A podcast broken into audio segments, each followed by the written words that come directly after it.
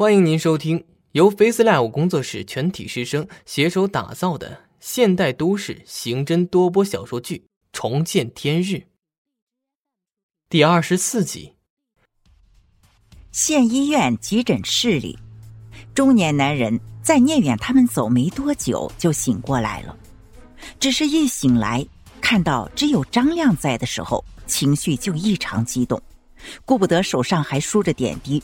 紧紧的拽着张亮的手，不停的问：“我闺女呢？我闺女呢？”医生见无法控制局面，而且过于激动对他的身体也没好处，只好给他打一针安定，让他好好休息。聂远把顾梦瑶送回酒店后，在酒店外并没有马上离开，他不想放弃任何的机会和可能性。他担心顾梦瑶会逃开，他拨通了刘敏的电话。喂，刘敏，能帮我一个忙吗？派一个警员来 X 酒店盯梢。没问题，有什么需要随时跟我说，我们一定会全力配合。刘敏也是踏实办事的人，很爽快的答应并做了安排。把徐瑶一家的家庭档案发一份给我。把你了解到的情况也告诉我，谢谢你了。聂远有条不紊的说着，语调沉稳又不失礼貌。聂远瘫坐在驾驶座上，看着不远处的红绿灯在交替的转换着，终于疲惫的闭上了眼睛，脑海却在快速的运转着。过了一会儿，聂远的手机震动了一下。他拿着手机，眉心微蹙的翻阅着徐瑶一家的电子档案及刘敏的调查报告。虽说聂远办了不少案件，形形色色的惨案也见过不少，但心里还是隐隐作痛。通过 DNA 图谱对比，证实了刚才那个中年男人就是跳楼少女徐瑶的爸爸徐振。他家里有一个久病卧床的老婆。还有一个上初二的儿子，一个未成年的少女，赫然背负了养家糊口的重担。但现在，连这个弱小的支柱都没了，这个家庭能扛得住这样的打击吗？一家子的老弱病残，又如何去维持以后的生计？或许，等刘敏安排的警员到位后。聂远思绪万千的赶到县医院，隔着急诊室的抢救隔帘，听到张亮正在询问徐振有关徐瑶出去打工的细节，还不知如何给徐振一个交代的聂远，决定先不进去。再次醒来的徐振，因为听了张亮解释说顾梦瑶只是去做 DNA 检测，情绪平复了不少。而输过液，又经过了休息，精神状态似乎也好多了。我是 C 市公安局的警务人员张亮。张亮正式的给徐振亮出了工作证后，问他：“能跟我讲讲，你为什么说你女儿失踪了吗？”徐振说：“她去 L 市打工，在她外出打工前，我就和她约定了，每天至少通一次电话。可是。”我只接到过他到达 L 市时唯一通报平安的电话。接下来的两天，我晚上多次打电话给他，一直提示关机呀。当时我只是以为他在忙工作，没办法接电话。可是到了第三天早上，就显示不在服务区，我就害怕了，于是我就去我们县的派出所报了案。张亮继续问：“你知道他要去 L 市什么地方工作吗？企业还是什么？是怎么找到的工作？”他没和我说，只是告诉我他去的是一家大公司，政府扶持的企业。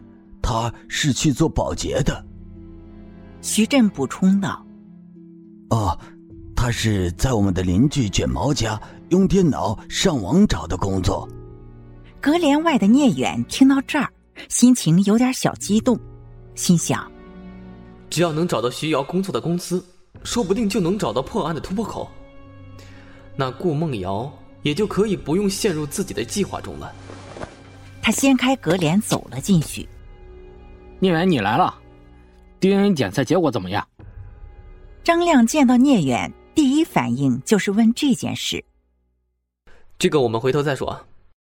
聂远拍了拍张亮的肩膀，使了个眼色，然后故作轻松的对徐振说：“徐伯，你安心在这里休息一下，你的医药费已经付过了，感觉没事了再出院吧。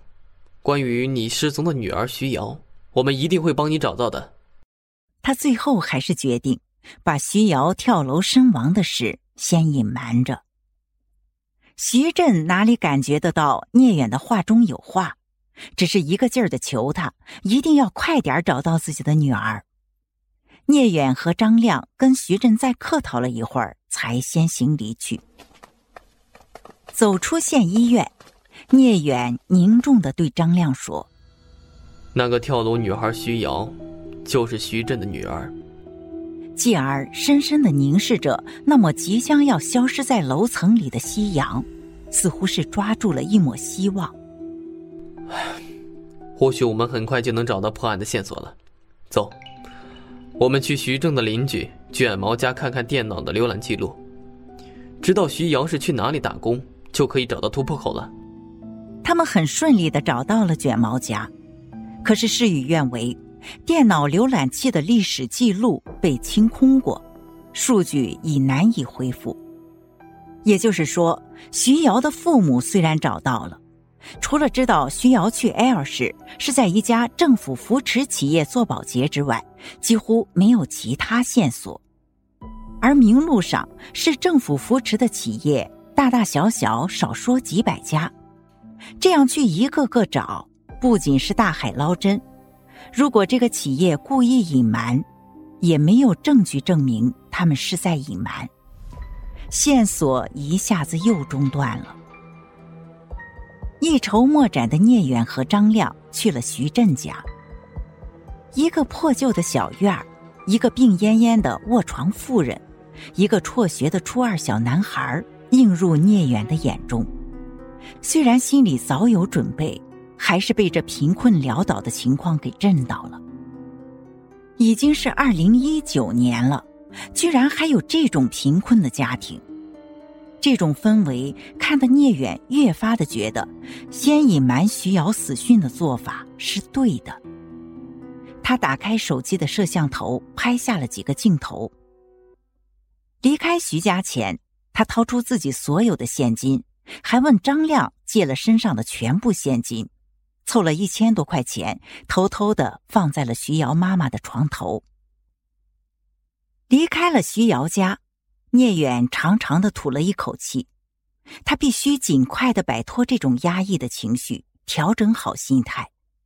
他觉得顾梦瑶这个希望一定不能放弃，他明天一定要找他再深谈一次，无论如何一定要说服他配合自己的计划。而在 X 酒店的顾梦瑶，此时正陷入迷茫中，神情有几分震惊，有几分幽怨。今天发生了太多的事，她一下子难以消化。她刚刚跟妈妈通了电话，希望一切都是假的，可是现实是多么的残酷啊！她脑海中不断的盘旋着刚才妈妈在电话里说的最后一句话。这是真的，瑶儿，你要接受事实，但是你一定要相信，爸爸妈妈一直爱你，而且永远都爱你。精彩剧情到此落幕，感谢您的收听。本节目由 Face Live 工作室师生精心打造，Face Live 工作室声势最擅长，祝您声名千里扬。